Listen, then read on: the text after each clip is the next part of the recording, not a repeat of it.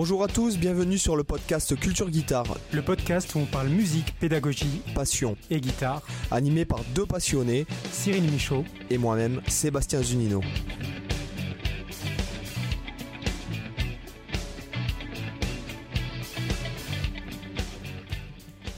Hola chicos, ¿qué tal? Salut Cyril. Ouais, chicos chicas aussi, ne pas oublier les chicas. Ah les chicas.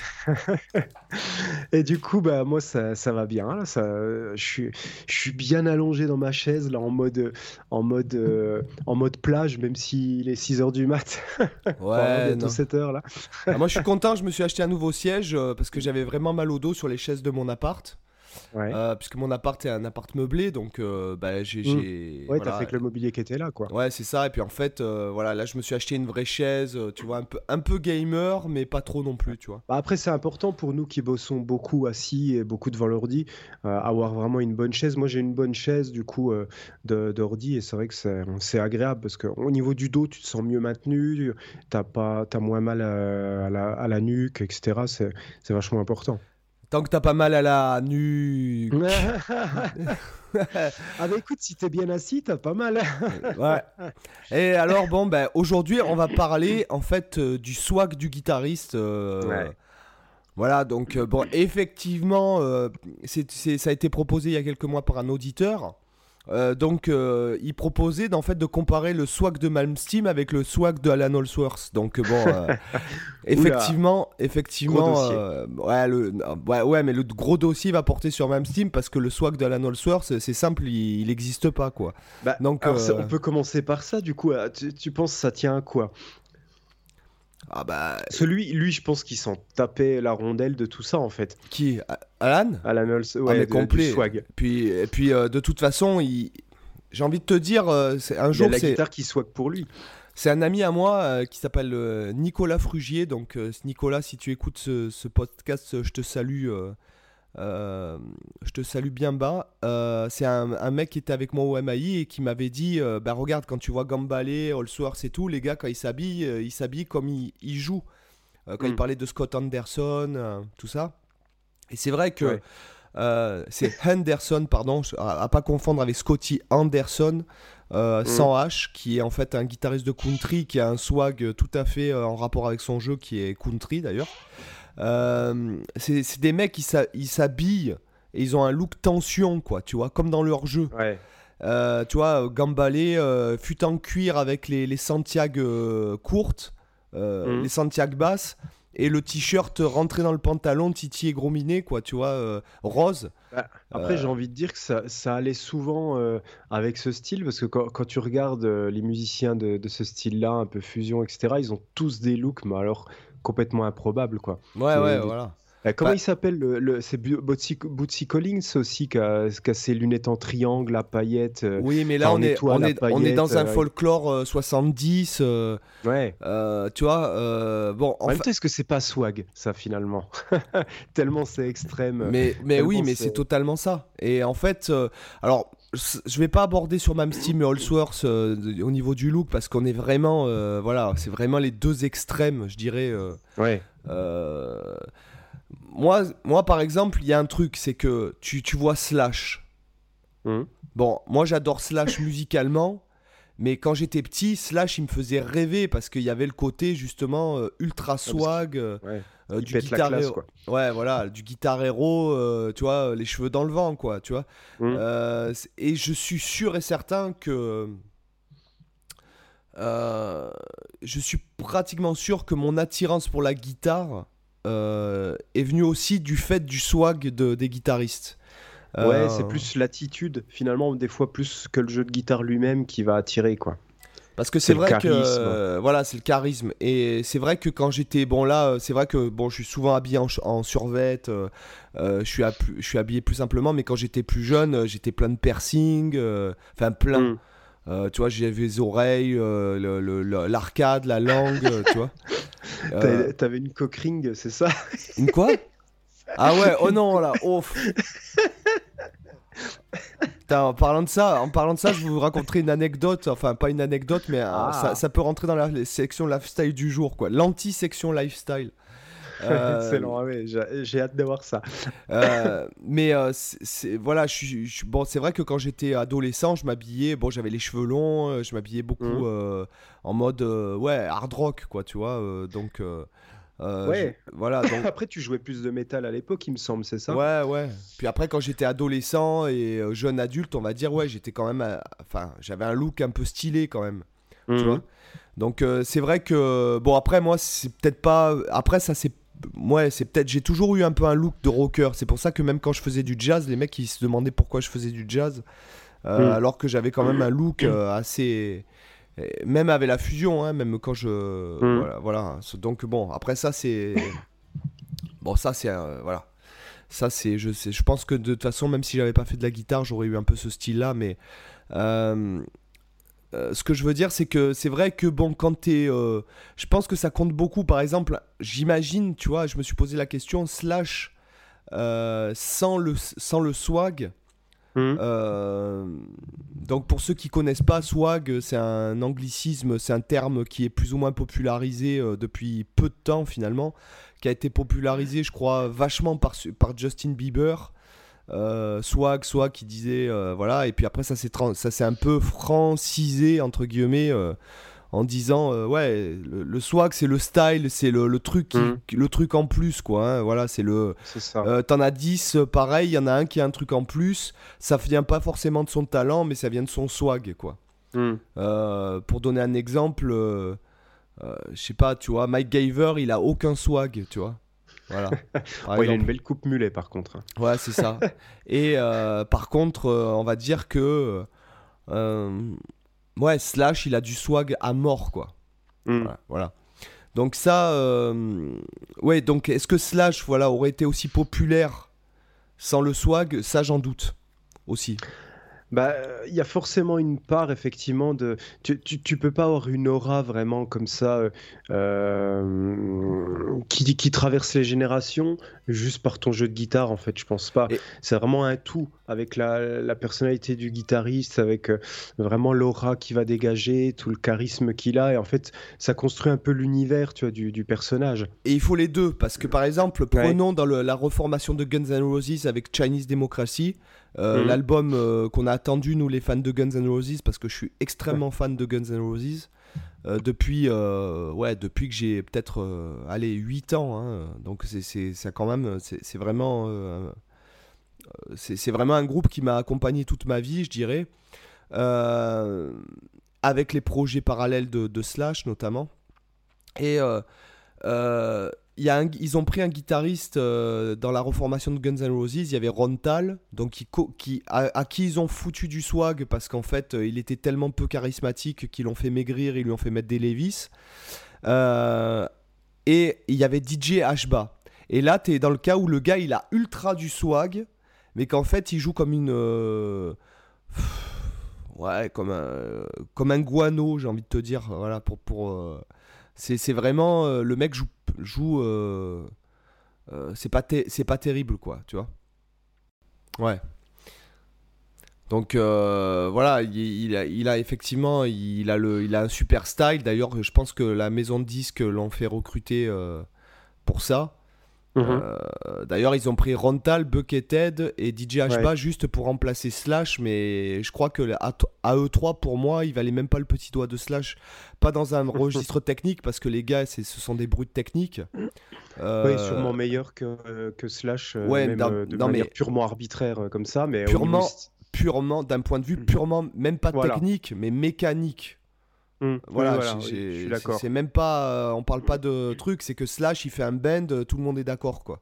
Euh, Mm. C'est un peu comme Jeff Beck, c'est des mecs qui ont le son dans les doigts, qui, euh, qui ont une intention qui fait que et une culture qui les amène à jouer de telle façon, alors que les trois autres, bon bah ils font des blablabla, machin, même pas DJ Ashba, peu cher, il a du mal à faire ses power chords, mais ce que je veux dire, d'ailleurs, je me demande s'il a pas appris la guitare exprès pour Guns N' Roses, quoi.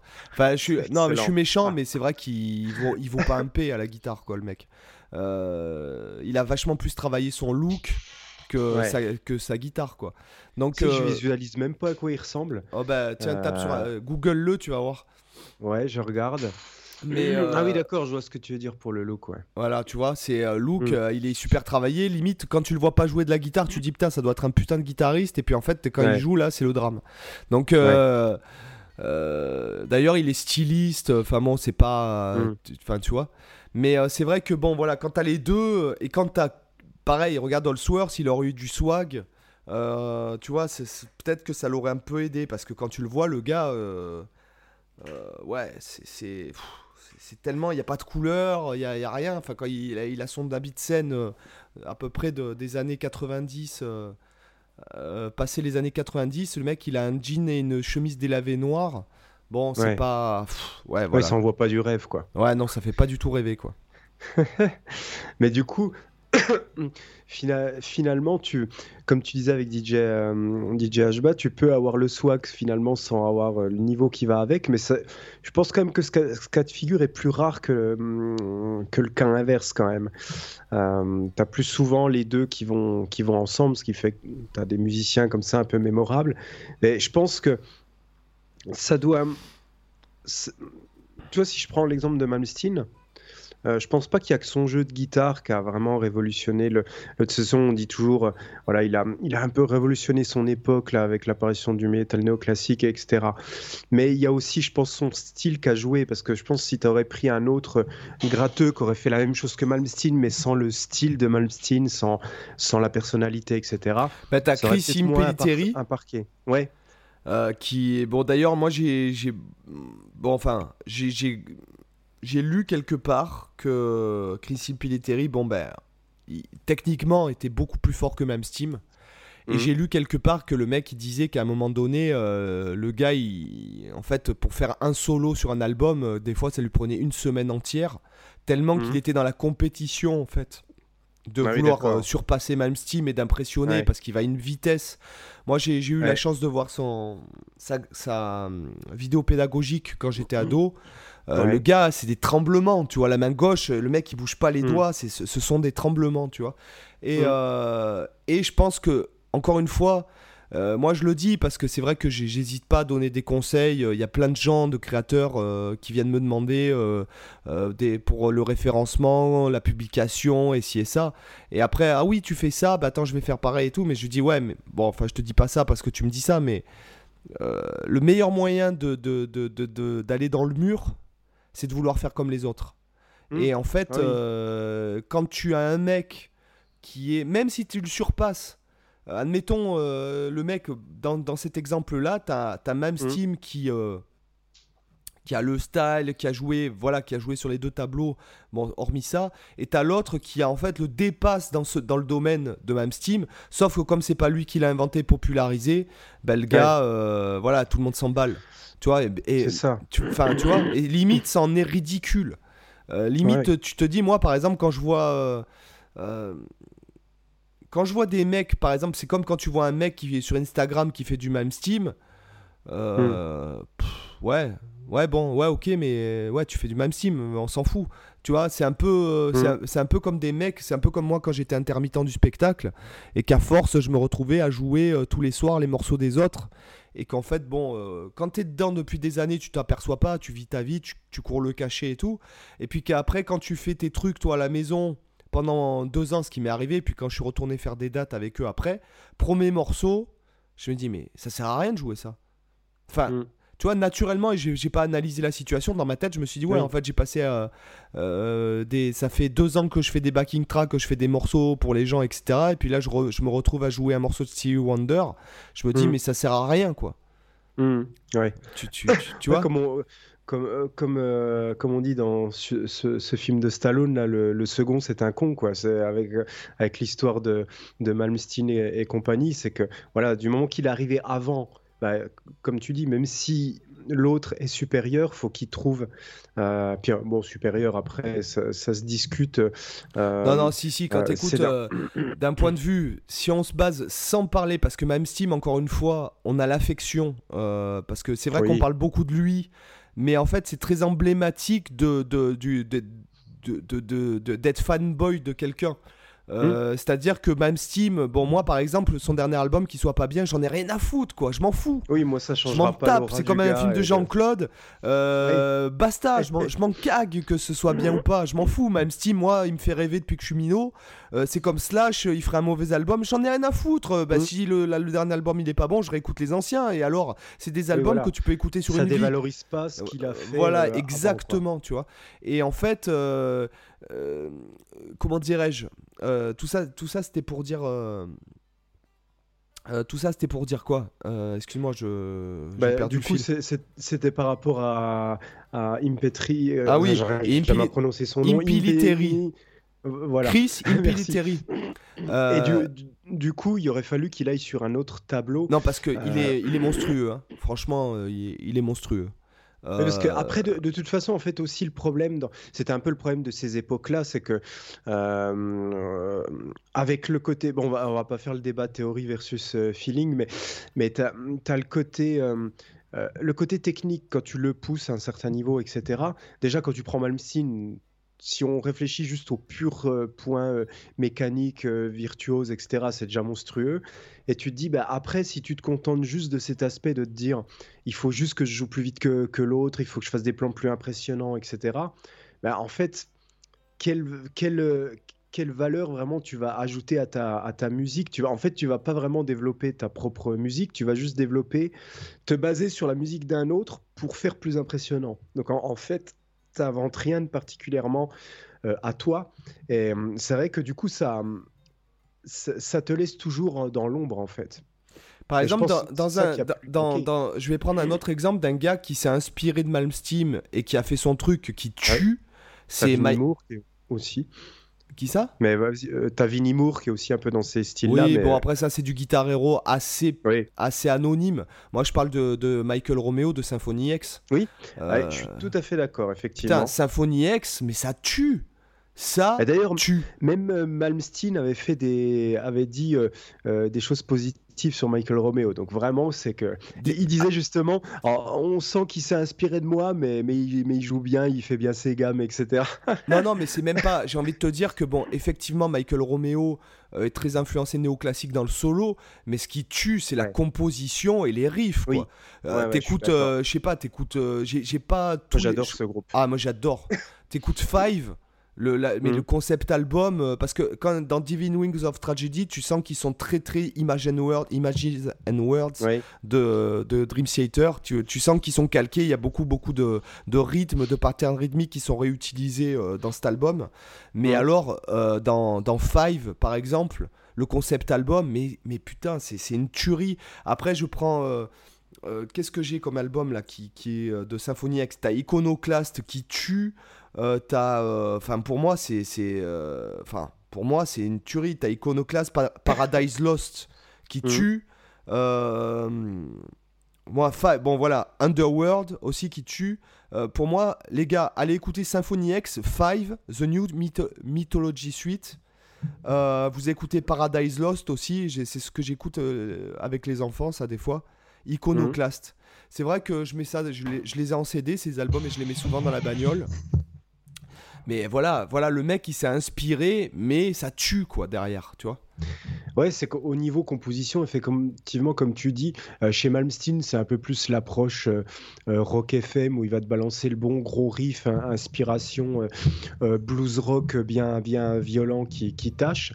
Et en fait, c'est plus les morceaux de Malmsteen, c'est plus un prétexte à foutre un solo bien vénère à un endroit. Et en fait, enfin moi, moi, je sais pas toi, mais moi, la musique de Malmsteen, je l'écoute que pour les solos. Mais c'est Et en fait, je t'avoue que je préfère même sa musique instrumentale. Moi, si c'est quasiment que les instrumentales de Malmsteen que j'écoute. Dès qu'il y a du chant, j'écoute pas quasiment. Et, euh, Ces morceaux. et je vais te dire, c'est vrai que les Steam, je les ai dans la, j'en ai certains dans la voiture aussi.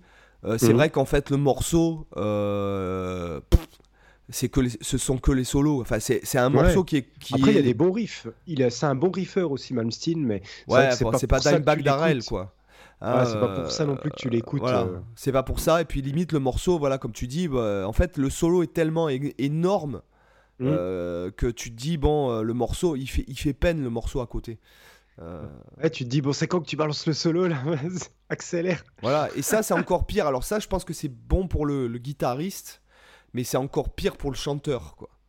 Oui. Euh, ah bah oui, c'est clair. Si le chanteur, il a pas. Limite, on préfère un chanteur euh, euh, qui chante moins bien, mais qui a du style, plutôt Mhm. qu'un chanteur qui chante très bien, mais qui a pas de style.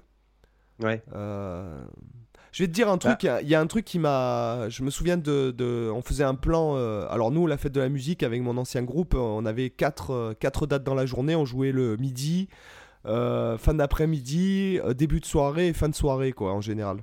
Mm. Et en fait, on faisait un plan... euh, C'était euh, c'était à Bandol, je crois. Vite fait, on monte le matos et tout. On est en, on peut, on pouvait pas se garer au centre-ville, donc il faut se trimballer avec la colonne Bose, euh, la guitare sur Mm. le dos et tout vite pour aller à la place pour faire le, le, le gig, quoi. enfin le plan, Enfin, un gig. Moi j'appelle ça plutôt Ouais. un, ouais. Enfin bon bref. Et euh, et là on entend au loin une fille qui chante, on se dit, waouh putain mais c'est affreux, mais ça saute. En, en plus avec la reverb, il nous arrivait le- Ouais. le, son de loin avec la reverb et Ouais. la nénette qui chante faux, quoi. Ah et putain. Mmh. C'était abominable. Euh, et de loin. Et en fait, on se dit, attends, c'est pas possible, on va voir ce que c'est. Et puis la nénette, on arrive. Euh, c'était pas un canon de beauté, tu vois. C'était pas euh, genre, c'était pas waouh, putain, tu vois. Non, c'était, Mhm. elle était mignonne. mais en fait, elle avait tellement de charisme, la nénette. Elle était tellement mimi quand elle chantait, en fait, que t'en avais rien à foutre qu'elle chante faux. Ouais. Tu comprends ce que je veux dire? Ça passait, ça passait au-delà, quoi. ça passait au-delà parce que euh, parce que elle avait du feeling parce que euh, il y avait de la tendresse enfin je sais pas il y avait euh, euh, Mm. elle nous a comment dire tu vois et là on s'est dit on s'est regardé on a dit ouais en fait ouais avec mon pote on se regardait on dit ouais non mais après des fois euh, voilà des fois de loin ben ouais quand t'arrives ben en fait tu fermes ta gueule parce que la nénette elle a du charisme. C'est comme je me souviens d'être allé voir Renaud qui est pas un grand chanteur donc mon, mon ex-femme elle était fan de Renaud. Je voulais lui faire plaisir j'ai pris les places d'accord? Et moi je me Mhm. dis bon allez je prends ma bière euh, je me dis ouais je me calais dans le fond et puis je vais attendre que le temps passe. Et en fait quand il est rentré sur scène euh, ben en fait, je, je me- je lui ai dit viens, on, on bouge, on va se mettre devant. Parce que en fait, il Ouais. avait, euh, il avait du charisme, parce qu'il y avait, euh, euh, voilà, parce que c'était cool de le voir chanter, quoi, tu vois. Mmh. Ouais, je vois. Tu vois, il y, avait quelque chose, il dégageait quelque chose de généreux, présence, voilà, il y avait de la présence et tout. Et malgré que, bon, bah, pour moi, c'est pas la musique que j'écoute, bien que je respecte, parce qu'il y a des, des superbes morceaux, euh, des mélodies cool et, et des textes intéressants. Et ce que je veux dire, c'est que le personnage fait que tu as envie qu'il est, est magnétique, en fait. Ouais. Voilà. T'as Et pas. puis t'acceptes les imprécisions euh, parce que de toute façon, ça- c'est aussi ce qui définit le personnage. Tu t'en euh, fous. C'est ouais. c'est pas comme quand tu vas voir, par exemple, je vais prendre un exemple, moi, qui, qui est pour moi flagrant, euh, c'est François Valéry, par exemple, tu vois. Mhm. C'est. euh, c'est c'est- il- tout est mauvais, je me demande comment il a fait pour euh, être connu, ce mec. Clairement.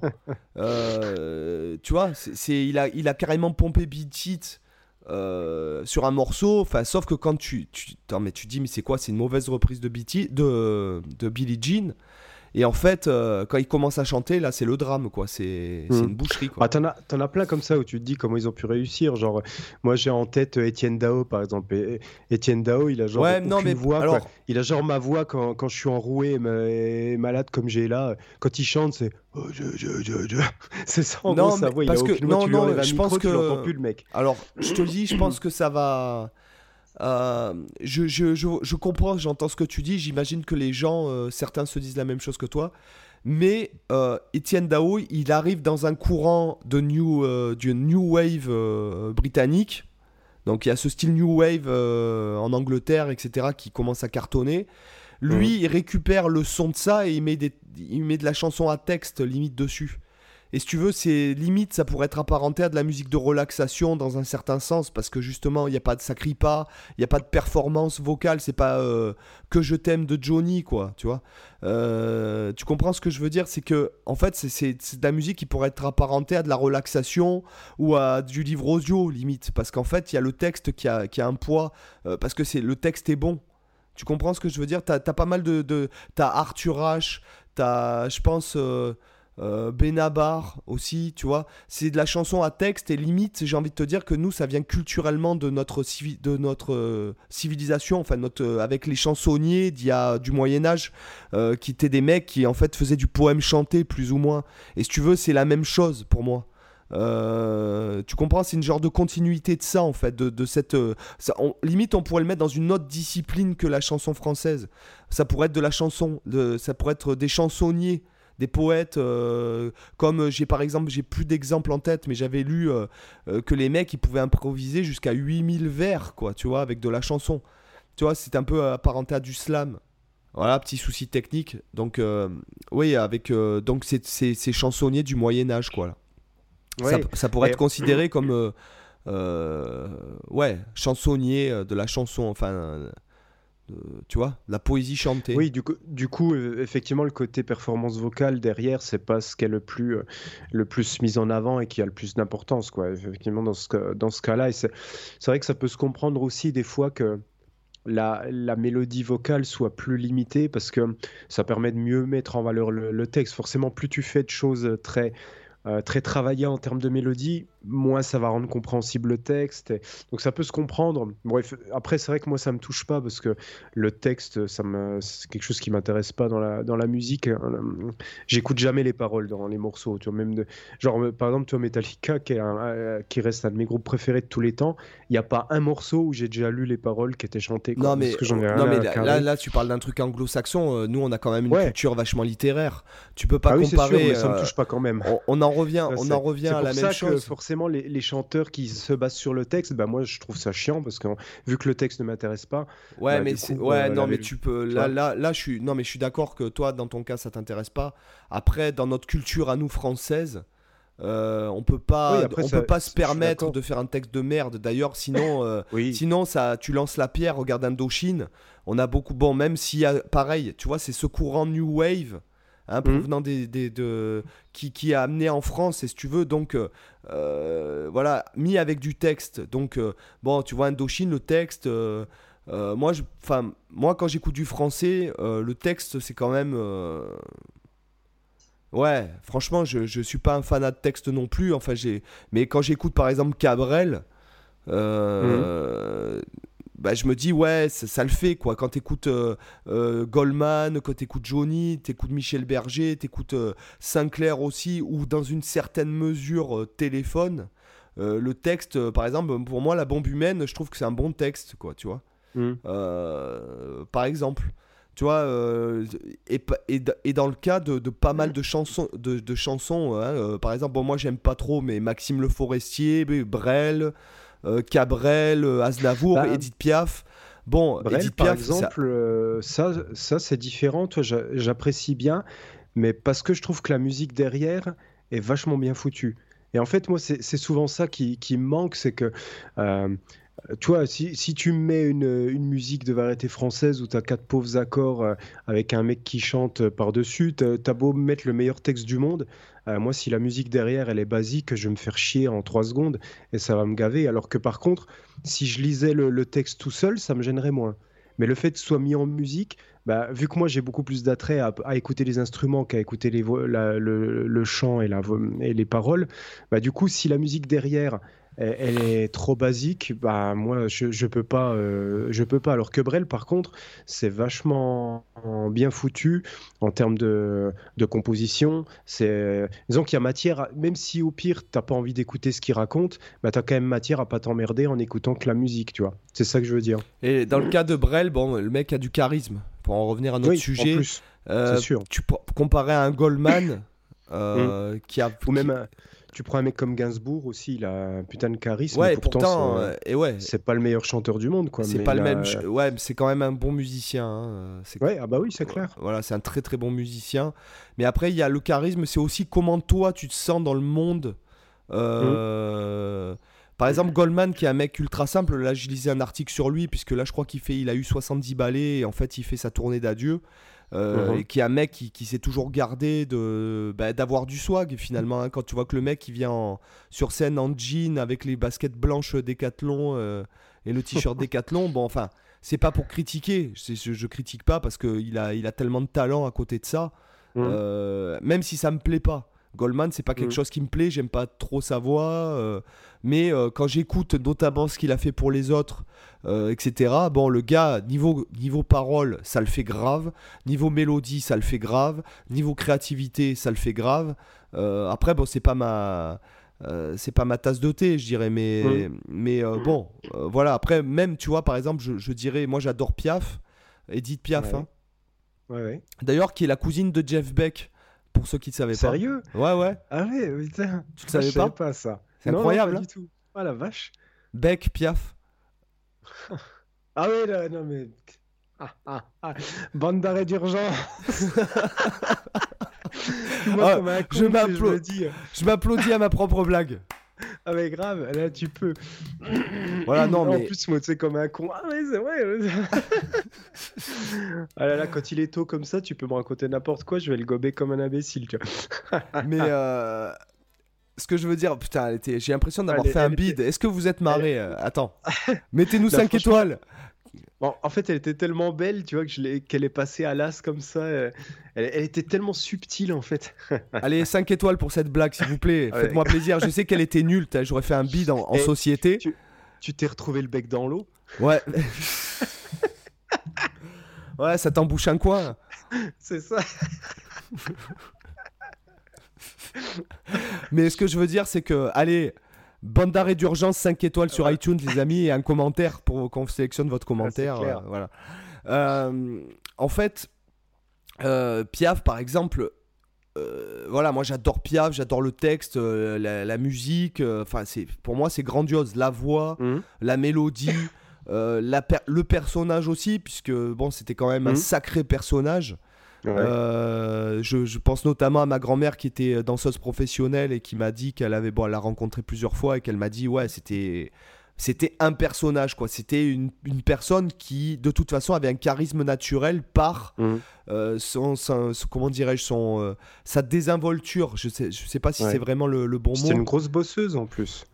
Ouais, c'était aussi une grosse junkie, mais euh, une grosse fêtarde, euh, etc. Mais ce que je veux dire, c'est que la nénette, elle rentrait dans une pièce. Bon, déjà, elle a la voix qui portait vachement. Euh, Elle avait un port, euh, c'est-à-dire un port euh, au niveau physique. Pas un port. Là, c'est sûr, tu fais sensation. hein, tu rentres dans la salle, il y a tout le monde qui te voit avec ton port. Putain, J'étais en train d'imaginer Edith Piaf avec un port en laisse là, tu vois. Non, avec un, port. port baroque. Non, je parle Est-ce du. que tu imagines Malmsteen avec un, avec un, un- je sais pas pourquoi, j'ai des vieilles images dégueulasses de Malmsteen en tenue sadomaso, là, une tenue en laisse, tu vois, comme dans, Avec une boule comme rouge dans- comme dans Pulp Fiction, la, la crampe, avec la boule rouge, ouais. Putain, ce serait tellement pas le style de Malmsteen, quoi. Mais euh, ah ouais, non, c'est clair. Mais euh, ce que je veux dire, c'est que ouais, le port, euh, donc euh, au niveau de la tenue, hein, je parle du corps Ouais, ouais. corporel. donc voilà. Après, il y avait voilà ce charisme, etc. aussi au niveau, puisque à cette époque-là, je pense que quand t'es quand t'es, euh, c'est encore, c'est un peu à l'américaine à cette époque-là finalement. Et tu vas me dire Mhm. mais comment ça et tout, parce qu'en fait, les gens qui chantent sur scène, ils sont aussi des acteurs à cette époque-là. Ce, Oui. ce sont, euh, c'est pas juste des gars qui, qui gratouillent leur guitare et qui chantent, c'est, des mecs qui ont quelque chose dans le regard, qui ont quelque chose dans la, dans la recherche avec le public, etc. Il y a une certaine mise en scène. quoi. Voilà, il y a une certaine mise en scène, quoi. Mm. Voilà, sinon, après, euh, on pourrait parler aussi de, du genre un peu. euh, genre, j'ai envie de te dire, dans le style emo, Tokyo Hotel et tous ces trucs, qui en fait, bon, le gars, clairement, il s'est fait connaître parce que c'est, c'est par son swag. Ouais. Euh, Et puis tu- après, c'était, après eux, à mon avis, c'est plus pour ça que pour leur musique qu'ils ont été, été connus. De toute façon, d'ailleurs, est-ce qu'ils font encore des trucs? Je sais même pas si le groupe existe toujours. je sais euh, pas. Tokyo Hotel. Je regarde un peu.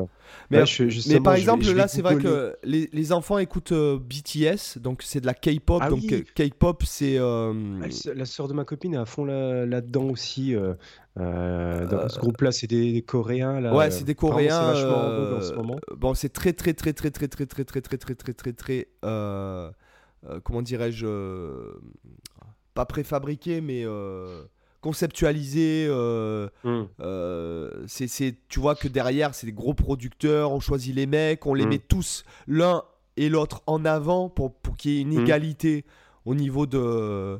Quand il y en a un qui a trop de succès dans une chanson, dans la chanson d'après, c'est un autre qui est mis en valeur. Ouais. Quand c'est, ils essayent tout, en fait, ils essayent de, de casser en fait le, le- le- euh, ils cassent l'individualisme. Et c'est Ouais. très très, euh, c'est très très asiatique. Un BTS pour moi d'un point de vue, Oui. quand tu regardes d'un point de vue producteur, euh, d'un point de vue producteur mais business. Mm. C'est-à-dire qu'on se dé... c'est en fait ce sont des mecs, euh, c'est le truc à l'américaine, les moyens à l'américaine avec des grosses prods, des gros sons. euh, tu sens qu'il y a du gros songwriter derrière, tu sens qu'il y a du gros producteur, etc. Avec la Mhm. rigueur asiatique. Et Ouais, ouais. derrière l'esprit asiatique qui casse l'individualisme entre les gars. Oui, il n'y a pas la starification. euh, Voilà, c'est ça. Et en fait, tu vois que c'est hyper sain entre eux. Enfin, en plus, ils sont surexploités. Enfin, c'est- j'ai envie de te dire, c'est, euh, c'est, pour moi, c'est de l'exploitation parce qu'il y a la, euh, en Corée du Sud, quand tu t'intéresses au truc, parce que bon, c'est vrai que musicalement, c'est intéressant. Au niveau de, de la prod, hein, je parle parce que du Mhm. coup, honnêtement, ils font passer euh, les, les- les Américains au niveau de la prod pour des, pour des, excuse-moi, mais pour des home studistes, quoi. Mm. Euh, c'est c'est énormissime, les sons et tout. Tu vois, et quand j'écoute avec les enfants, je leur dis, ah, vous voyez, ce son-là, c'est fait pour faire plaire à ça, c'est fait pour faire ci, c'est fait pour plaire à telle catégorie de genre. Ah, ça, c'est le passage rap, ah, ça, c'est le passage. euh, tu vois, et en fait, Ouais, ouais. c'est fait pour que, en fait, ça plaise au plus grand nombre et que tu toujours quelque chose dans la chanson qui te reste et que tu as envie de remettre. Ah, Mhm. papa, papa, encore, papou, encore, vas-y, remets euh, Dynamite ou remets euh, euh, Butter, ou tu vois. Euh, Mhm. ils, sont, ils sont très, très à fond. Il y a toujours un truc dans la chanson qui fait que tu as envie d'y revenir, en fait. Ouais. Donc c'est vraiment, vraiment, vraiment super bien conceptualisé, hyper formaté. Voilà, c'est ça le, le terme que je cherchais tout à l'heure. C'est vrai. Euh, donc, euh, et les mecs, si tu veux, ils ont du swag, donc très androgyne, hein, euh, très très Ouais. androgyne. Euh, Dans le même clip, ils sont habillés de plusieurs façons différentes pour euh, plaire à toutes les délettes. À un moment donné, on dirait des femmes. À un moment donné, euh, on dirait. Enfin, c'est. Enfin, je sais pas. C'est fait pour plaire au plus Ouais, grand tout est nombre. étudié de toute façon. Tout est étudié. C'est plus Et- business. euh, Voilà, et en fait, euh, tu pourrais dire que ce sont des beaux gosses. Euh, même si, bon, moi, je, comme j'ai dit à ma fille, je lui dis, me ramène pas un mec qui s'habille en gonzesse euh, quand tu seras adolescente, parce que ça va pas le faire. hein. Je, je vais, je, vais- je vais l'emmerder, le gars. Tu vois? Ouais, moi, je suis un peu machiste, et ouais, je l'avoue. euh, même s'il y a des femmes qui nous écoutent, qu'est-ce qu'il y a Hein? Voilà. Vous êtes pas féministe, peut-être de l'autre côté? Ah, parce que quand les nénettes sont féministes, il faut rien dire. Mais quand les mecs ils sont un peu machistes ou masculinistes, moi je vais lancer un courant. Et ben là il faut fermer sa gueule. Non, voilà. Donc c'est vrai que je suis un Ah peu ouais. un peu macho. Ouais, ben, c'est mon éducation, ma mère, c'est la faute de ma mère. Enfin voilà, c'est ça. Et de ma grand-mère et de ma tante. Ce que je veux dire, euh, ici ils m'ont élevé comme ça. Elles m'ont élevé comme ça. Donc le truc c'est que c'est vrai que moi ouais, j'ai un peu un peu un problème avec le look androgyne. Ça me ça me débecte un petit peu en fait. Hmm. Euh, j'ai rien contre euh, les mecs, euh, voilà, les, les- attention, j'ai rien contre les gays, etc. hein, c'est pas la. Ouais, puis c'est même pas forcément lié. Tu peux être androgyne en étant 100% hétéro, puis tu peux être avoir un look de gros camionneur de catcheur et être gay, tu vois. Au final, Bob, ouais, ouais, ouais.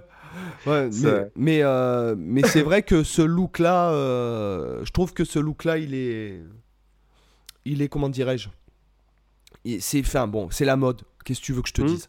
Moi, j'aimerais Ouais, pas. c'est- Moi, ça me ferait chier que mon fils il s'habille comme ça. hein, franchement, je te le dis. Mais euh, Ouais. après, bon, euh, voilà. bah, après, c'est vrai que tu avais, ouais, avais déjà ça. C'est pas nouveau finalement. Bah, comme on disait avec Tokyo Hotel, finalement, c'est déjà eux qui avaient lancé un peu des modes comme ça. Je sais pas si s'il y avait déjà eu ça avant. Je t'avoue que j'ai pas trop en tête, mais Bah si, Bon, parce après, que t'as t'avais- les, groupes de glamour, t'as quand même. euh, bah, t'as euh, Brian Molko qui était déjà un peu dans ses styles androgynes. Non, mais même tu prends Euh, Poison. Twisted Oui. Sisters, tu prends David Lee Roth ou tu prends euh, Mm. Motley Crue. Bon, il y a, il y a déjà un look androgyne un peu, mais bon, les mecs, euh, ils sont rock'n'roll, ils se font des partouzes où c'est les seuls hommes avec euh, 10 femmes. Donc tu te Mm. dis, bon, euh, d'un côté, ouais, effectivement, il y a un côté androgyne, mais viril derrière, si tu veux. Ouais. Tu comprends ce que je veux dire? Ouais, je comprends. ouais. Euh, alors que là, c'est purement viril. Tu vois que les gars, euh, c'est euh, c'est très très très très enfantin quoi. Enfin, Mm. euh, tu vois qu'ils font pas du tout viril quoi. Enfin, je suis je suis Mm. désolé. Même tu regardes Motley Crue euh, quand ils s'habillaient glam rock. euh, je suis Ah, il y a désolé. Du poil, quoi. Il y a du poil, ouais, il y a du poil. Tu prends Guns N' Roses, même quand ils ont eu des, ils ont tous eu des looks un peu androgynes, etc. Mm. Mais, mais c'est hyper viril en fait. Tu vois, alors que là, c'est vraiment Pipo et Molo font du ski, quoi. Tu vois, c'est. tu vois, Excellent. c'est très Dora ouais. l'exploratrice, quoi. euh, Tu Mm. vois. Après, c'est- je pense que c'est aussi un trait de la culture asiatique. Ils ont pas mal euh, ces aspects-là, euh, euh, même au niveau de leur culture euh, littéraire avec les, les mangas, etc., où tu as plein de, de, de personnages qui vont avoir une caractérisation assez androgyne ou des looks euh, assez enfantins, des choses comme ça. Tu as, une partie de leur culture qui est aussi un petit peu dans, dans cette orientation-là. Ouais. C'est avec les, les, les, hum, les, les habits genre euh, loli, euh, les trucs comme ça, euh, tu vois. Euh, genre écolière les machins comme ça aussi. Enfin, ils ont pas mal de, de pans de la culture qui est un petit peu lié à ces, à, ces choses-là.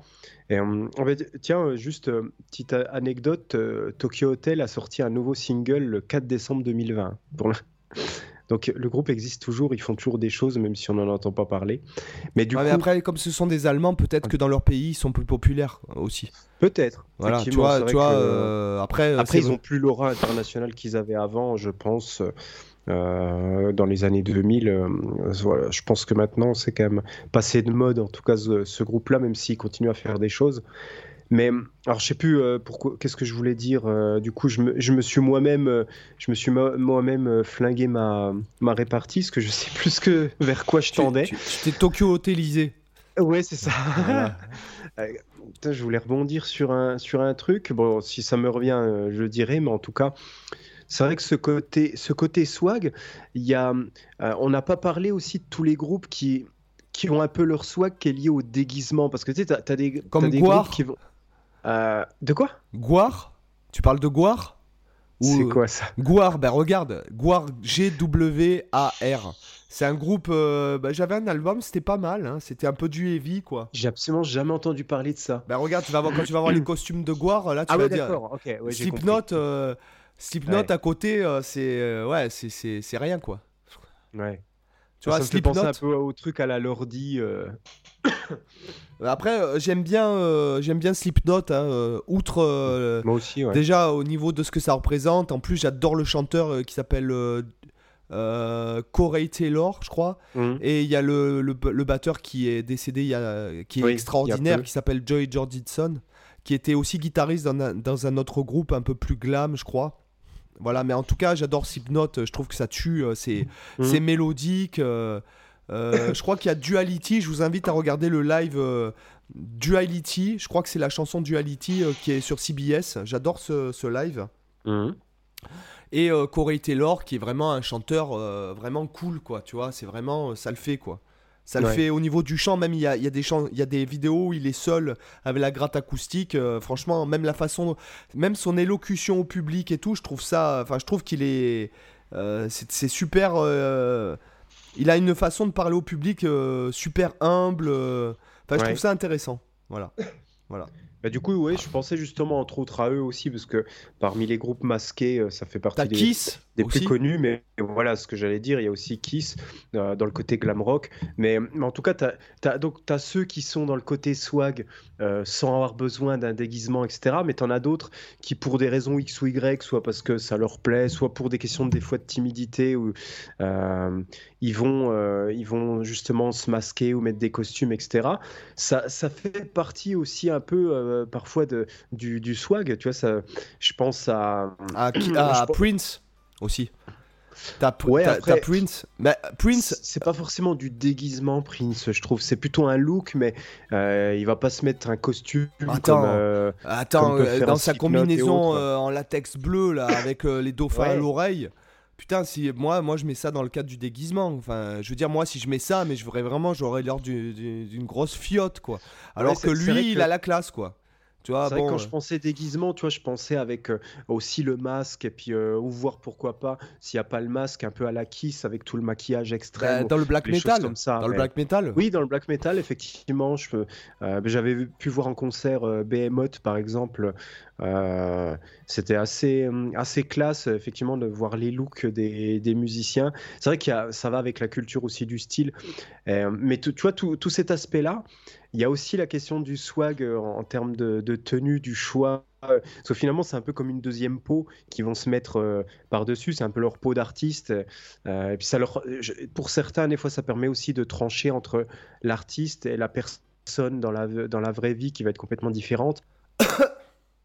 Mais le costume, en vrai, c'est ce qui peut-être leur permet vraiment de, se mettre dans l'état d'esprit. Euh, euh, voilà, là, je vais faire ma musique, là, je vais monter sur scène, etc. C'est, un peu comme pour certains qui vont avoir un rituel, tu vois, avant leur concert, où ils vont peut-être se répéter une phrase, ils vont peut-être faire un, geste, ils vont peut-être boire un café, ils vont peut-être, tu vois, peu importe. Euh, eux, leur rituel, ça va être de se mettre dans la peau de ce personnage. Bah, en fait, c'est ça, voilà, c'est ça que je cherchais. C'est un peu comme un acteur, tu vois, qui va se mettre dans le rôle du personnage avant de tourner la scène. Bah, là, c'est un petit peu pareil, ils vont se mettre dans la peau réellement. Oui, ça peut te désinhiber, c'est ce que tu veux dire. Oui, voilà, exactement. Parce que tu n'es plus vraiment toi-même. Et c'est vrai que ça peut participer au swag. Tu vois, moi, je prends. Je prends l'exemple de, de Buckethead que j'adore comme, euh, comme musicien. Lui, c'est pour des questions de timidité, par exemple, qu'il a mis ça parce que euh, voilà, c'est a priori quelqu'un d'extrêmement timide et réservé. Et du coup, il pourrait pas monter sur scène s'il n'avait pas son costume. Euh, et du coup, et je trouve que lui, il a un, look qui est complètement ridicule, mais en même temps qui a vachement de swag, je trouve. Euh, moi, j'aime, je trouve qu'il est hyper charismatique comme personnage, euh, même si, euh, même si voilà, c'est sûr que c'est un costume qui est hyper bizarre, qui, est, qui est pas forcément hyper cheap. Ouais, en plus, parce que c'est des, euh, pots de KFC là, qu'il a sur la tête, un, masque hyper basique. Euh, il est habillé en, un, peu comme euh, Michael Myers dans Halloween, là, avec les, trucs de. Comment ça s'appelle tu sais, les habits bleus là, de, travail, les bleus de travail, quoi, en gros. Une espèce de salopette comme ça. Donc, c'est vrai que le look en lui-même ça, peut être un peu cheap, mais en fait, c'est la combinaison de tous les éléments, puis le fait qu'il fasse quasiment 2 mètres, et puis euh, il y a tout un ensemble euh, de choses qui fait que ça fonctionne euh, avec lui. Et je pense que tu mettais le même costume à quelqu'un d'autre, ça donnerait pas le même, le même rendu forcément euh, parce qu'il a il y a, aussi voilà sa façon de bouger qui va qui va jouer. Le costume en soi ça fait pas tout. Il y a aussi la façon de, bouger avec euh, qui, qui, va entrer en, jeu. Mais je trouve que le, le, swag même même avec des tenues qui parfois peuvent être ridicules ou excentriques etc tu peux quand même avoir ce côté swag. Et aussi parce que tu te dis putain lui il ose faire ça moi, j'oserais jamais me pointer, bah, comme tu disais avec euh, Prince, tu vois, me pointer, ou euh, comme Bootsy Calling, me pointer avec des habits pareils sur scène, jamais de la vie, quoi. Tu, te dis, mais le mec, lui, il s'en fout, il y va, il assume, et il en a rien à foutre de ce que vont penser les gens, et, il se sent bien avec ça, sinon il le ferait pas. Et du coup, ça, ça participe, cette unicité, tu vois, ce, ce côté, lui, il ose, ça peut participer aussi à ce swag. Oui, oui, effectivement, ouais. Après, bon, après, bon, euh, je pense que dans, voilà, comme tu dis, mais dans le cas de Prince, alors je sais que les gens vont trouver que ce que je dis euh, énorme, mais je pense que Prince à la base, c'est un mec extrêmement timide et extrêmement complexé. Euh, mhm. il a, notamment avant que, en fait, YouTube, enfin, du moins la maison de disques de Prince, parce que je sais qu'il y a eu beaucoup de fois des problèmes au niveau des droits des chansons avec Prince, mais il y a la toute première, à une époque, il y avait la toute première télé de Prince sur YouTube. Mhm. Euh, genre, il avait 20 ans, c'est le premier album et tout, et tu vois que le mec, il est ultra timide, ultra gêné, quoi. Et, euh, donc, il joue, le mec, il a quand même des talonnettes euh, de, je sais pas, de bien 6-7 cm de haut. Mhm. Tu, tu, sens que le mec, il est hyper timide et tout, alors que c'est une bête de scène déjà. Mhm. Tu vois? C'est on parle pas de mecs euh, hyper virils euh, qui arrivent, qui sont hyper charismatiques, hyper sur d'eux, comme par exemple, mm. euh, comment il s'appelle, James Brown. James Brown, tu sens que c'est le mec à femme et tout, tu, tu sens que c'est le mal dominant, quoi, tu vois, mm. etc. Je prends, je prends pour, je prends James Brown comme comme exemple parce que en ce qui concerne Michael Jackson, Prince. Euh, ces gars-là sont extrêmement, extrêmement euh, euh, influencés par James Brown. Et, mm. et quand tu vois Michael, par exemple, qui dans la vie de tous les jours pouvait être timide sur scène, c'est une bête de scène. Ouais, c'est pareil, c'est une bête. Ouais. voilà, il existe, il existe vraiment sur scène en fait. Voilà, c'est ça. Donc là, là, c'est pour moi, pour moi, hein, Michael Jackson, c'est sûrement le plus grand artiste de tous les temps. Euh, Alors les mecs, ils veulent dire mais comment ça et machin. Ben ouais, non mais euh, parce qu'il pour moi, c'est le mec qui a excellé de partout dans tous les domaines. Euh, quel que soit ce qu'il a fait, il était surdoué à la base, il était, mm. il a tout inventé, il a tout popularisé dans ce qui est aujourd'hui. Je parle pas, attention, c'est comme les Beatles qui ont eu une énorme, un énorme impact sur la musique pour moi moderne. Euh, je suis pas. Alors, j'adore les Beatles. Euh, je suis pas un ayatollah des Beatles non plus. Euh, mais néanmoins, pour moi, le niveau Beatles, au niveau de la mélodie et au niveau de la composition, c'est d'un niveau Beethoven, quoi. C'est, mm. euh, si tu veux, pour moi, c'est le Beethoven des temps modernes, dans le sens où euh, tu as, la mélodie qui est tellement puissante. Si jamais tu prends une chanson des Beatles et que tu la fais arranger par un grand euh, orchestrateur classique, tu vas obtenir une pièce comparable à des pièces du romantique. hein, tu vois ce que je veux dire? Ouais, bah, en plus, c'est vrai, ça, c'est pas pour rien que d'ailleurs tu trouves autant d'arrangements des Beatles. Moi, par exemple, en, en guitare classique, je sais qu'il y a pas mal de partitions comme ça de, des Beatles qui sont arrangées pour euh, ensemble de guitare ou même pour, euh, pour euh, guitare seule. parce que du coup, c'est des morceaux, vu que, vu que musicalement ils sont béton, bah, du coup, quand tu les arranges, même pour un seul instrument, ça reste super intéressant à jouer. Et la même chose, d'ailleurs, on parlait de Brel la dernière fois, enfin, tout à l'heure. Tu as, aussi, as par exemple Roland Diens, qui est un super guitariste classique, qui était le prof du conservatoire de, de Paris, qui est décédé il y a quelques années, mais lui, il avait fait tout, un, bouquin, tout d'arrangement de morceaux de Brel.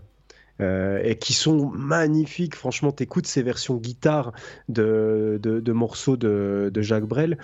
c'est là où tu vois que musicalement, les morceaux d'origine étaient déjà super riches parce que lui, il t'en fait une adaptation, c'est magnifique. Quoi. Tu vois qu'il y a de la matière derrière, en fait. Euh, ça rejoint ce que tu dis voilà, pour les Beatles. toi, je pense aussi aux, Beach Boys. Tu prends un morceau comme euh, Good Vibration. Euh, pareil, au niveau travail des harmonies vocales, travail de la mélodie et travail du morceau. c'est énorme ce morceau. Il est hyper riche. Tu as des tonnes de, tu as des tonnes de couches, tu as des tonnes de niveaux de lecture que tu peux écouter. C'est hyper travaillé en termes de mixage, c'est hyper dense tu en termes de composition. C'est pas juste quatre power chords et puis une mélodie par-dessus. quoi. D'ailleurs, enfin, on, va, je vais, je, vais le dire ici, on fera un sujet de podcast sur euh, la musique, c'est comment la musique s'est appauvrie au, fil des âges. Hmm, ça pourrait être intéressant. Ouais, ouais, ouais. Ça, pourrait être très intéressant. T'as qu'à voir sur 20 ans déjà comme elle s'est appauvrie, c'est triste. Mais après, est-ce que est-ce que c'est réellement un appauvrissement? Bon, on va pas faire le podcast là, mais parce que juste je parle, comme je parle ça... pas, je parle pas du format. Je parle pas du format. Je parle de la musique, de, de la base du truc. Le format, c'est l'arrangement. C'est par exemple, c'est aujourd'hui, par exemple, quand j'écoute une mélodie, euh, par exemple, si j'écoute Rihanna euh, et que j'écoute euh, une mélodie avec une seule note euh, pendant 16 mesures, mhm. j'écoute derrière ce qui se passe parce que j'écoute l'ingé son, j'écoute l'atmosphère, j'écoute comment le, mhm. kick il est mixé, comment ils ont comment l'instru a été construite, etc. Donc c'est le format a fait, indéniablement évolué. Moi, je parle du, du, matériel musical. Je parle du fait que, par exemple, tu prends un morceau des Beatles, tu le, tu le, tu le déshabilles euh, de l'orchestration, du format, tu prends juste la mélodie et l'harmonie, quoi. C'est hyper riche. Tu prends Rihanna, la même chose. Hein, euh, tu prends Diamond in the Sky, euh, la mélodie et l'harmonie, clairement, c'est poète poète, quoi. Tu vois, le matériel musical, je parle. C'est sûr. Après, ça, euh, comme, je te dis, ça, ce qui est marrant, c'est que c'est une vision qu'on a aujourd'hui. Mais si tu prends l'époque, euh, genre tu, reviens au 16e siècle, 17e siècle, euh, quand il a commencé à la tonalité qui s'est imposée, bah à l'époque, ils se disaient la même chose. Ils disaient la tonalité, c'est un appauvrissement de la musique par rapport à la modalité qui était avant. Pourtant, c'était il y a je sais pas combien de siècles et tu vois le, ce qui est arrivé après, Mozart, Beethoven, Schubert et compagnie. Tu vois, se dire que pour ceux de l'époque, c'est un appauvrissement de la musique. Ils ont transcendé le truc. Ah oui, bon, on est d'accord. Et après, tu as la après, polytonalité, tu- nous, la, on le voit parce qu'on est au 21e siècle. la tonalisme, Mais- la, poly- la polytonalité, la tonalisme, et après, tu as la, euh, la- la- le dodécaphonisme. Mm. Euh, Mais n'empêche euh, qu'à l'époque, pour eux, c'était une, c'est le fait de passer à, à- à un tempérament égal, le fait que du coup, en gros, ça veut dire que toutes les gammes se valent, que tu fasses une gamme de do majeur, ça sonne pareil qu'une gamme de do dièse majeur, etc. Alors qu'avant, avec la, quand c'était non tempéré, si tu faisais une gamme de do majeur, ça sonnait pas du tout comme une gamme de do dièse majeur, euh, elle- parce que les intervalles n'étaient pas les mêmes entre les, en, en fonction des gammes. Et du coup, le fait d'avoir tempéré tout ça, de commencer à avoir la tonalité qui est apparue, bah, pour l'époque, c'était perçu comme un appauvrissement. Alors qu'aujourd'hui, toi, pour nous, c'est insensé de se dire ça. Euh, mais du Alors coup, que c'est vachement intéressant, Ça serait vachement intéressant de se choses. dire que un morceau composé en do majeur ne serait pas le même que ne serait pas juste une transposition composée en mi majeur mais qu'il aurait une toute autre saveur. Et euh, Mhm. honnêtement, je trouve ça vachement intéressant effectivement. Après euh, Mais en fait, euh, c'est ça qui, à l'époque, tu vois, quand, quand tu faisais, euh, c'était plus difficile de moduler à cause de ces principes de, d'intervalles qui étaient, qui pas, pas, les mêmes en fonction des gammes. Et du coup, il y avait certaines gammes qui étaient très hard à utiliser et que tu n'utilisais pas parce qu'elles sonnaient ultra dissonantes. Et du coup, le fait d'avoir tempéré tous les intervalles et puis d'avoir, du coup, une sorte d'indifférence en termes de gamme, ça a facilité le fait de faire des modulations extrêmes. Et du coup, euh, c'est comme ça que tu as eu après tout ce qui est arrivé avec le romantisme, où ils ont poussé de plus en plus les modulations les plus osées, euh, jusqu'- jusqu'à éliminer même complètement le ressenti tonal et arriver au dodécaphonisme et compagnie. Mais euh, en, en gros, cette nouveauté, ces nouvelles possibilités, elles sont arrivées à l'origine d'un appauvrissement. Tu vois. Et à alors mon avis, c'est la même chose aujourd'hui. Il y a, il y a- Regarde, quand tu regardes le, le mixage, euh, euh, tout ce que peut apporter le mixage au niveau musical, euh, musical bah, c'est quelque chose qui était impensable euh, au début du XXe siècle, par exemple. Tu vois Alors c'est intéressant de, de- juste par je, je vous parle juste de ça parce que ça c'est juste rapport à moi-même mais moi je le ressens la tonalité en fait j'ai pas l'oreille absolue mais je Mhm. ressens la tonalité comme euh, par exemple pour moi une tonalité de ré mineur sonne beaucoup plus triste que mi mineur par exemple. Hmm. Ça, c'est Euh, intéressant. Tiens, tu saurais dire pourquoi? Je pense que parce que j'ai plusieurs fois je me suis posé la question et en fait euh, je pense que c'est parce que mon point de zéro à moi euh, en tant qu'humain hein, qui fait de la musique Mhm. hein, je dirais hein, c'est le Mhm. mi en fait. Ouais. C'est-à-dire Oui, que moi ce que tu veux dire. mi coup, majeur pour ré, moi c'est plus bas. pour mi pour moi mi majeur c'est la tonalité neutre. Ouais. Et après quand je descends hein ouais et quand je descends si je descends vraiment proche elles sont plus sensibles mi bémol ré ouais. euh, Ré bémol, Do, ça Mm. commence à se rééclairer si tu veux. Euh, si, euh, si bémol, tout ça, et ça, ça commence à se rééclairer jusqu'à ce que j'arrive euh, à Mi qui, qui redevient neutre, quoi, hein, si tu veux. Hmm. si tu veux. Et je pense que ça vient aussi de notre instrument, on est un peu conditionné. Euh, euh, moi, c'est pareil, il y a des gammes que j'apprécie plus que d'autres. Par exemple, je sais pas pourquoi, dans les gammes mineures, euh, j'aime naturellement bien composer en do, en do mineur, par exemple, et j'aime bien le sol dièse mineur aussi. Je sais pas pourquoi. Mais c'est euh, c'est des tonalités où euh, quand, quand je joue dedans, bah, je préfère être en sol dièse qu'être en la ou être en sol, tu vois, bizarrement. Alors qu'il n'y a aucune raison logique. Ben, c'est Euh, c'est aussi mais- parce que c'est peut-être aussi, pas- c'est c'est peut-être aussi par rapport au vécu. euh, qui te dit que par exemple, je te donne l'exemple, hein, euh, un truc Mhm. bête, mais quand t'étais petit, peut-être que ta mère, elle te chantait une berceuse en sans tempéra, enfin sans, sans Ah se oui. à une tonalité, peut-être que c'était en, en, sol, si on analysait, en sol Mhm. dièse mineur, enfin, ou euh, tu comprends Ouais. ce que je veux dire? Peut-être que Ah c'est oui, je- rapport Je, vois. Peut-être inconsciemment, c'est des choses qui sont ancrées depuis l'enfance, ouais. Et euh, voilà, moi, je sais qu'il y a des, des, des, des, comment dirais-je, des fréquences. euh, moi, je, je suis vachement plus attiré par les fréquences aiguës. J'aime- Mm. J'adore le sax soprano, par exemple. C'est mon instrument préféré. Et Mhm. euh, je serais pas, sauf quand c'est Kenny G qui en joue. hein. Mais euh, euh, c'était une boutade pour les fans de Metni. Euh, mais ce que je veux dire, c'est que euh, Tu voilà, ressens pas pareil. je les- ressens pas pareil. Moi, il y, a- Ouais. il y a des, par exemple des, des voix qui, qui m'horripilent, alors que pour, pourtant les mecs chantent pas faux, etc. etc. Euh, Il y, a, il y a des groupes euh, ou, des, chants, ou des, des, des artistes qui m'horripilent, alors que, ma foi, c'est pas. Tu vois Et je sais que j'avais fait un audio avec une, une prof à une époque. Elle m'avait fait un audio, je sais pas quoi, pour analyser. Et puis elle m'avait dit que à telle note, j'avais une carence au niveau auditive.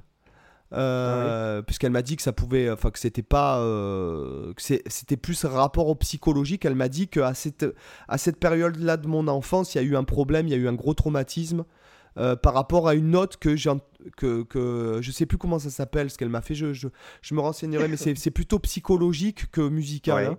D'accord. Euh, C'est-à-dire qu'en en, en ayant à- vu la carence que j'avais dans une fréquence, au niveau Mhm. auditif, elle a su dire que à tel âge, euh, dans 7-8 ans, il m'est arrivé un truc qui m'a traumatisé. Et donc je Mhm. me... Bon, enfin, tu t'es- tu t'en souviens pas. hein.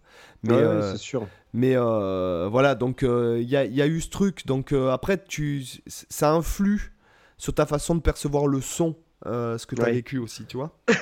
Ouais, puis comme on disait, c'est vrai qu'on est aussi conditionné par notre instrument. Par exemple, moi, j'ai tendance, quand, quand je vais improviser aussi, ou, ou composer des morceaux, à apprécier plus les tonalités qui vont avoir le plus de cordes à vide. Même si j'aime bien sol dièse mineur, où du coup, il n'y a pas des masses de cordes à vide, mais je l'aime bien dans certains contextes, quand justement, j'utilise pas les cordes à vide sur certains types de positions. Mais par exemple, le la mineur, le, le mi mineur, vu que tu as tout de suite beaucoup de possibilités de- d'enrichir tes Bah, phrasés deux par les cordes à cordes à vide. vide. T'as que deux cordes à vide, t'as le si et le mi, hein, en sol dièse mineur. Ouais, mais de quoi? En sol dièse mineur, t'as que le si et le mi, hein, de cordes à vide. Ouais, mais du coup, com- comparé à un, mi, à un mi mineur ou un la mineur où tu vas avoir énormément de possibilités, du coup, tu peux. Ça donne une espèce de.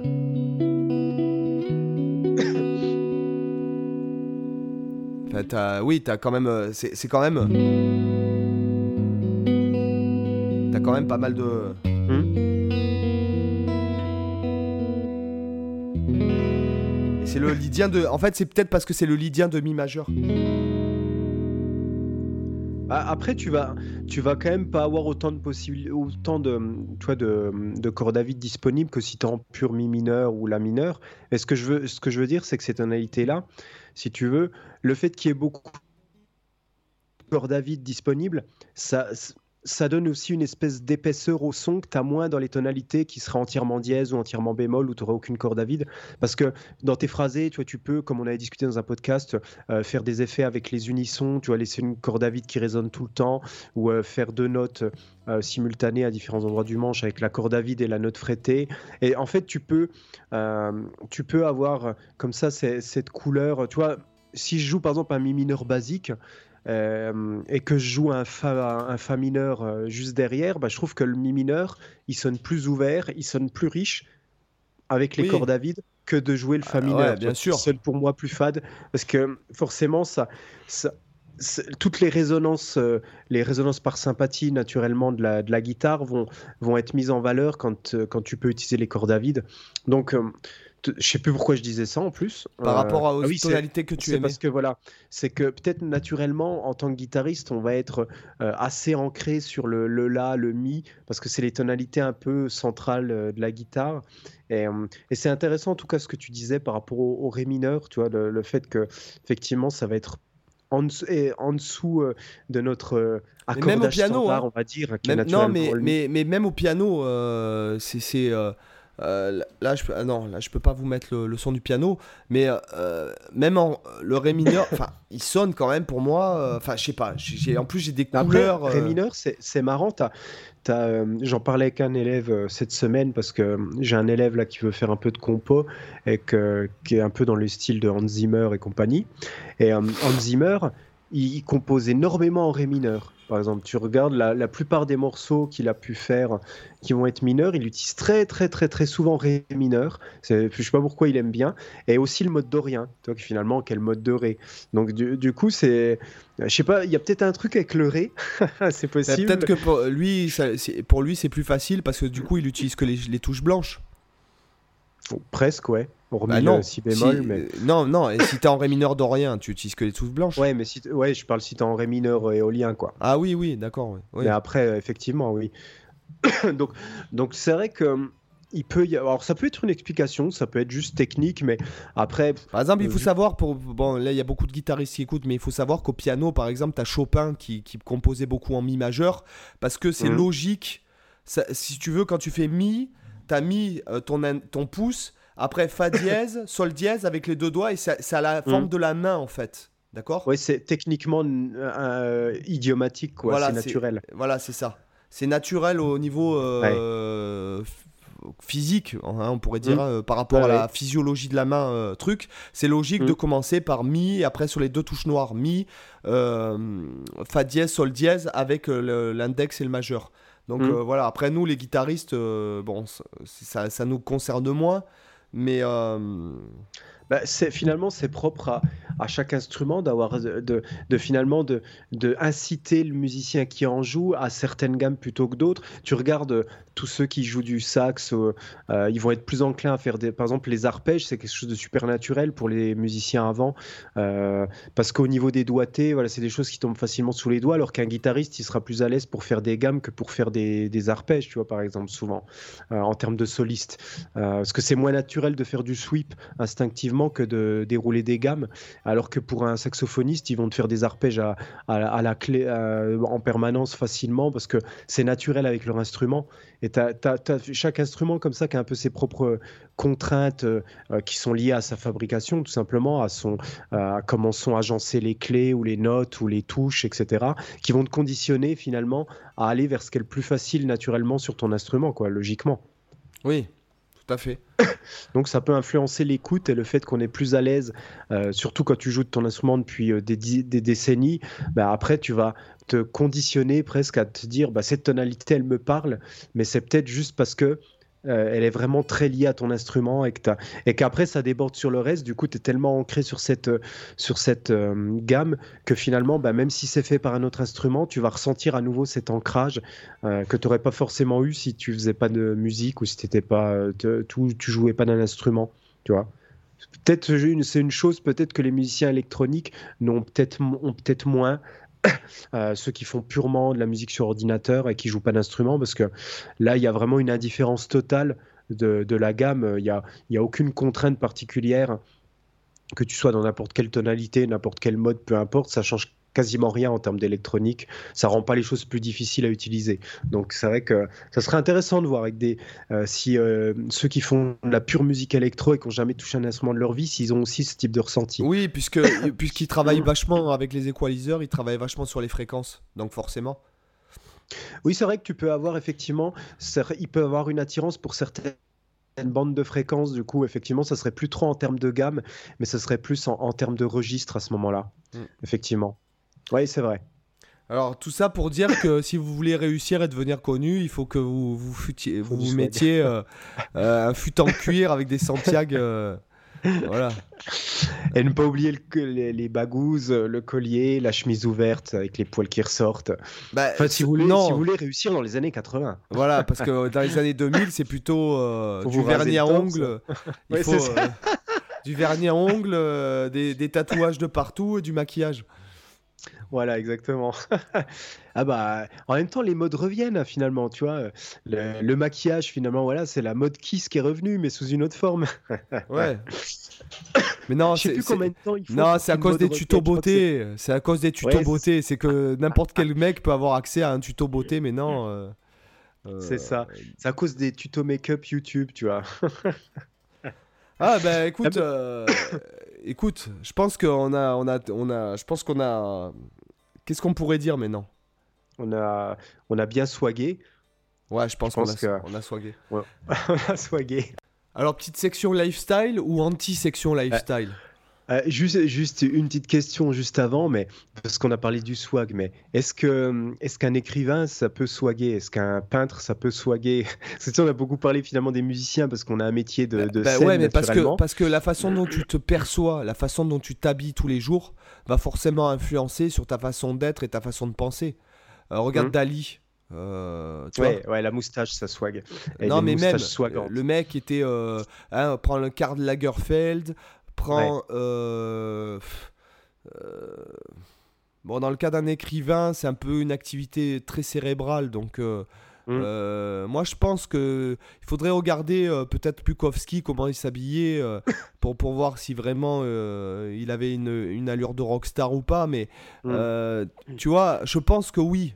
Parce que forcément, euh, euh, d'ailleurs, moi qui, bon, qui, qui écoute beaucoup de conférences d'entrepreneurs, de trucs comme ça, il y a plein de gens qui disent qu'à un moment donné, euh, c'est hyper important. C'est vrai qu'on bosse à la maison et c'est vrai que moi j'ai tendance, bon, comme je fais beaucoup de sport, à être habillé en survette et en mmh. t-shirt chez moi, tu vois.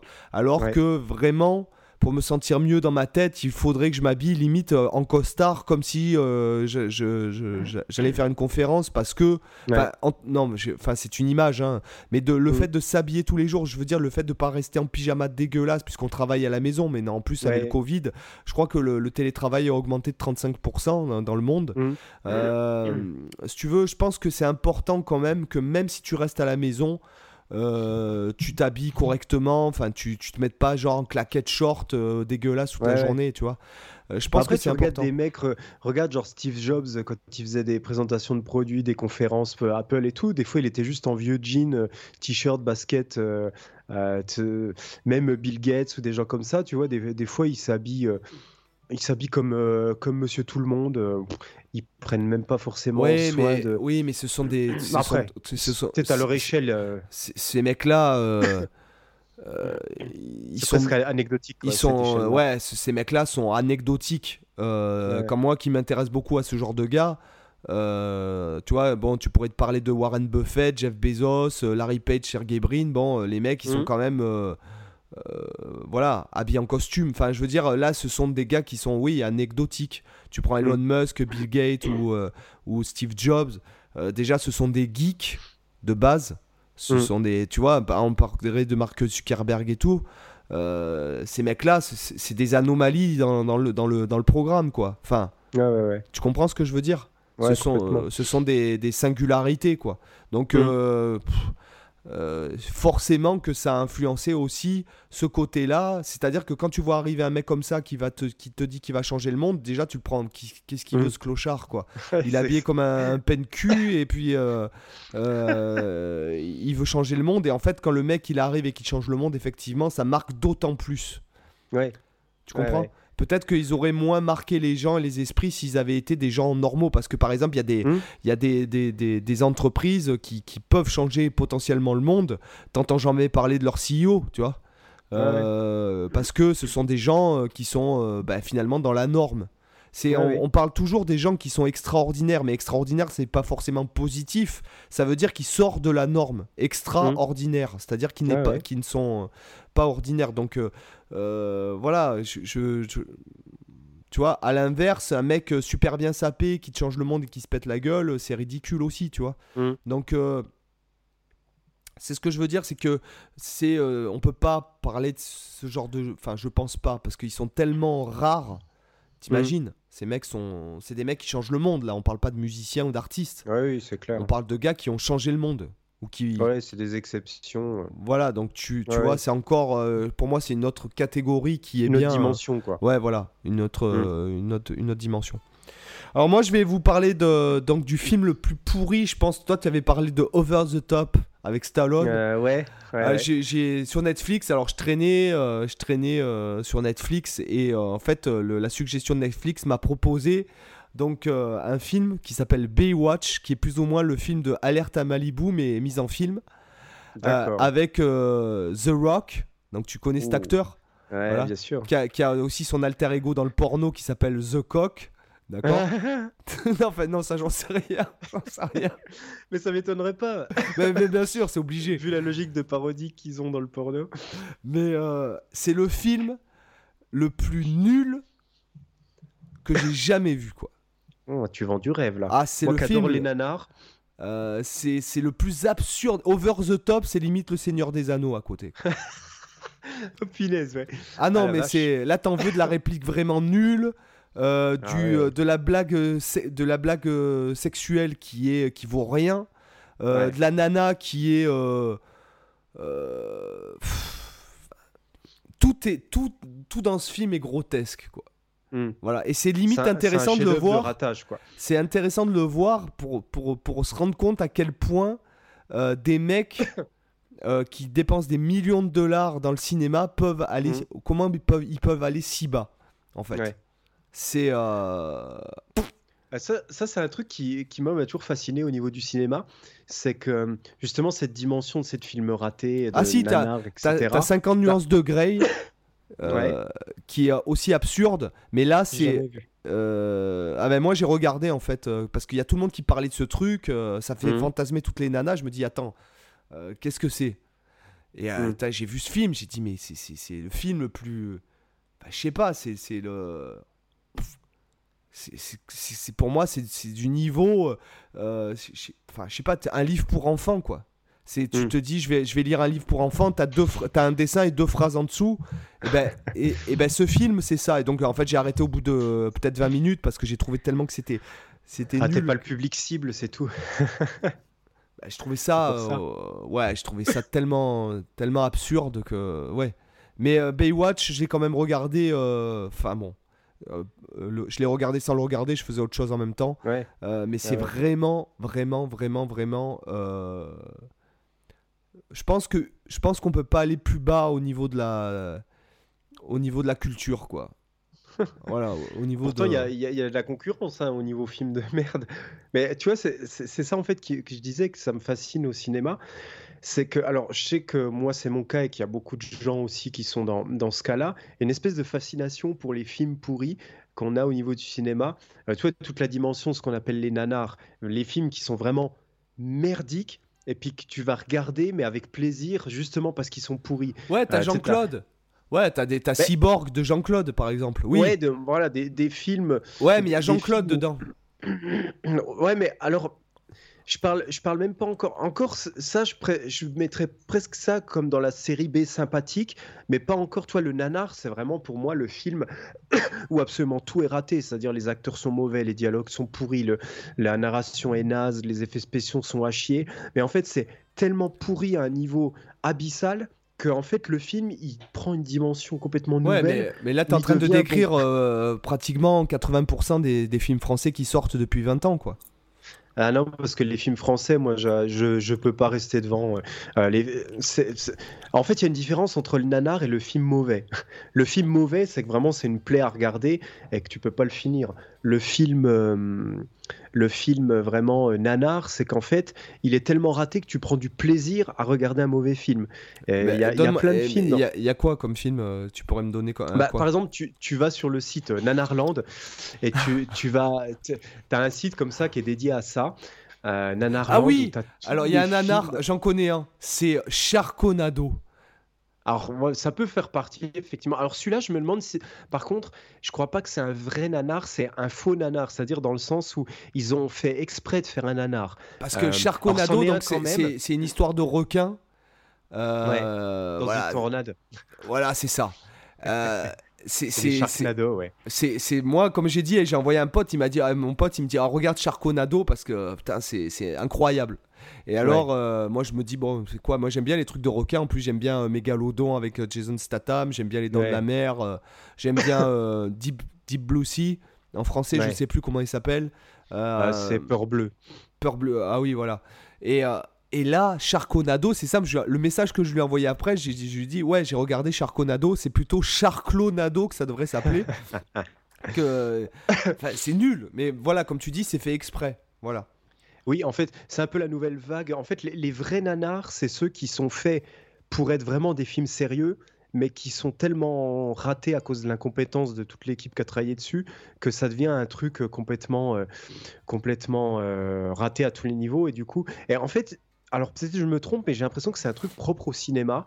Euh, t'as même des, même des, streamers sur Twitch, par exemple, qui regardent des nanars en, live avec leur communauté, qui se foutent de la gueule du film. C'est des trucs qui, tu vois, ou des, des, des trucs sur YouTube aussi. Et par contre, tu vois, quand je réfléchis, je me dis, mais est-ce qu'on fait la même chose en musique? Tu vois, moi, par exemple, en musique, je peux pas écouter un morceau qui est mauvais, euh, qui est, hum, je, le, je le zappe, j'arrive pas à l'écouter en entier, alors que je peux regarder un nanar de A à Z et me marrer comme un con euh, et me foutre de la gueule du film tellement c'est naze. Alors Ouais, que je mais pourrais ça, pas faire ça avec n'importe quel autre truc qu'un film. Ouais, ouais, ouais, c'est vrai que. Et je sais pas trop pourquoi, mais c'est un truc qui est. Parce que parce que c'est le même rapport que de se dire qu'un bon film avec une mauvaise musique, ça fait un film de merde, et un film de merde avec une bonne musique, ça fait un bon film. Hmm. Tu vois? Ouais. Euh, c'est le même rapport parce que ce qui- ce qui a trait à l'audition, euh, c'est- c'est- c'est-à-dire qu'un bon film sans, sans une bonne musique, ça ne fera jamais un bon film. Hmm. Je pense que, je pense que dans, dans le- dans l'audiovisuel, le plus important, c'est l'audio. Ouais. En fait. Ouais, pas toujours, mais beaucoup souvent, effectivement, le, le son Oui, est plus 100%. important que ce qu'on croit. Oui, voilà. C'est pour moi. Enfin, en tout cas, euh, c'est pas que. Enfin, je veux dire, c'est quand même les règles de l'audiovisuel. J'ai regardé il y a pas longtemps une. euh, Qu'est-ce qu'il y a? Je viens de tomber sur un titre de film nanar. Alors attention, ça, ça vend du rêve. Euh, moi, je, je dis, euh, écrivez-nous un commentaire euh, pour nous dire si vous auriez envie de voir ce film. Alors attention, accroche-toi à ton, à, à ton caleçon. Donc le, le titre du film, alors déjà sur la jaquette il y a marqué Double Agent 73 et le titre du film c'est Super Nichon contre Mafia, Garoni Bar. Putain.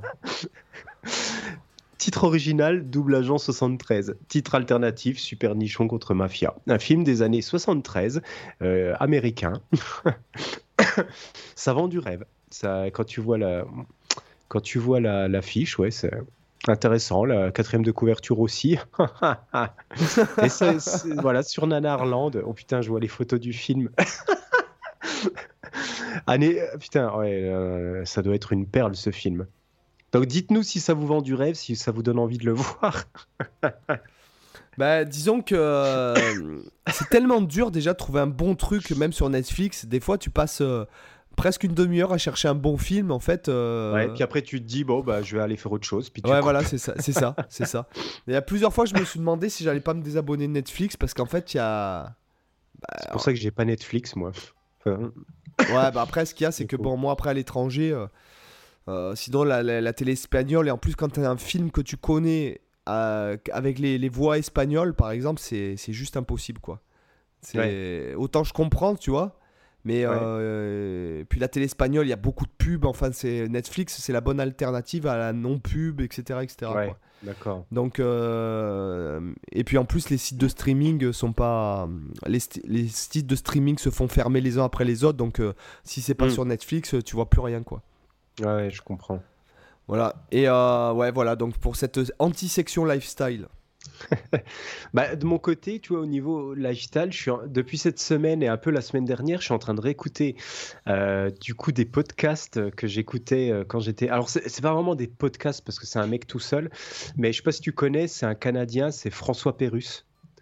Euh, c'est absolument magistral. En fait, c'est un mec, un Canadien donc québécois, euh, qui, faisait ce qu'on appelait les deux minutes du peuple. Alors, je sais plus quand il avait commencé ça, si c'était à la fin des années 70, euh, 90, pardon.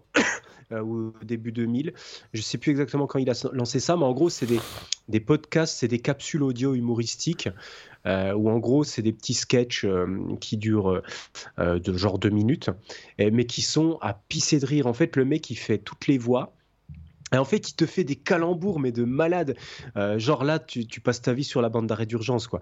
C'est fantastique. Il te fait des parodies de plein de trucs. Et il a, euh, en termes de diction, en termes de voix, en termes d'écriture, des sketchs, mais c'est trop bien. Euh, si tu connais pas, je te conseille d'écouter. Il faudra que je t'envoie quelques sketchs hein, qui sont vraiment balèzes. Qui sont, parce qu'il y en a certains qui sont vraiment au-dessus des autres. Mais du coup, c'est, en ce moment, je me réécoute ça pour me marrer et c'est génial. quoi. J'a- J'adore. Donc, si vous connaissez pas, d'ailleurs, il a une chaîne YouTube où il a remis ses sketchs en ligne. Euh, la chaîne YouTube, c'est Le François Pérus. Elle s'appelle la chaîne YouTube, tout attaché. Et du coup, il a mis ses sketchs euh, en ligne, donc on peut les, écouter.